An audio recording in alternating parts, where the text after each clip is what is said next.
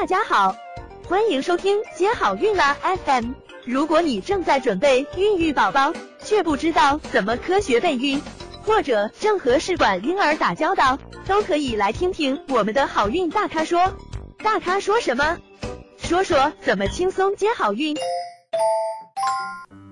刚刚所讲的呢，是一个狭义的生育力的评估。其实广义的生育力的评估呢，往往是更为重要的，因为目前不明原因不孕的人群的比重越来越多。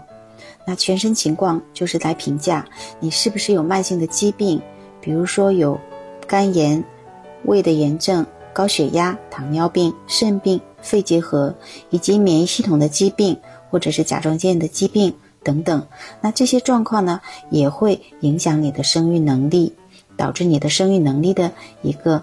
下降。那代谢方面呢，血糖、胰岛素的水平、甲状腺的功能、基础体温和基础代谢率等等，这些都是我们要进行评估的。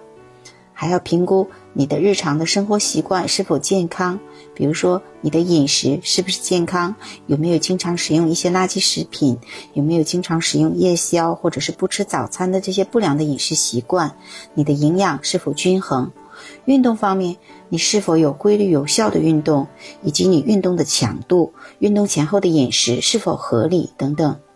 那心理呢，与生育的关系也是十分密切的。那压力增大呢，同样也会干扰女性的内分泌的状况。睡眠良好的睡眠质量和作息时间，才能保证你内分泌状况的相对稳定，以及身体成分比例的情况，你的体脂肪、体肌肉以及内脏脂肪的含量等等，这些都是对于你广义的生育力的一个评估。这些往往也是更为重要的。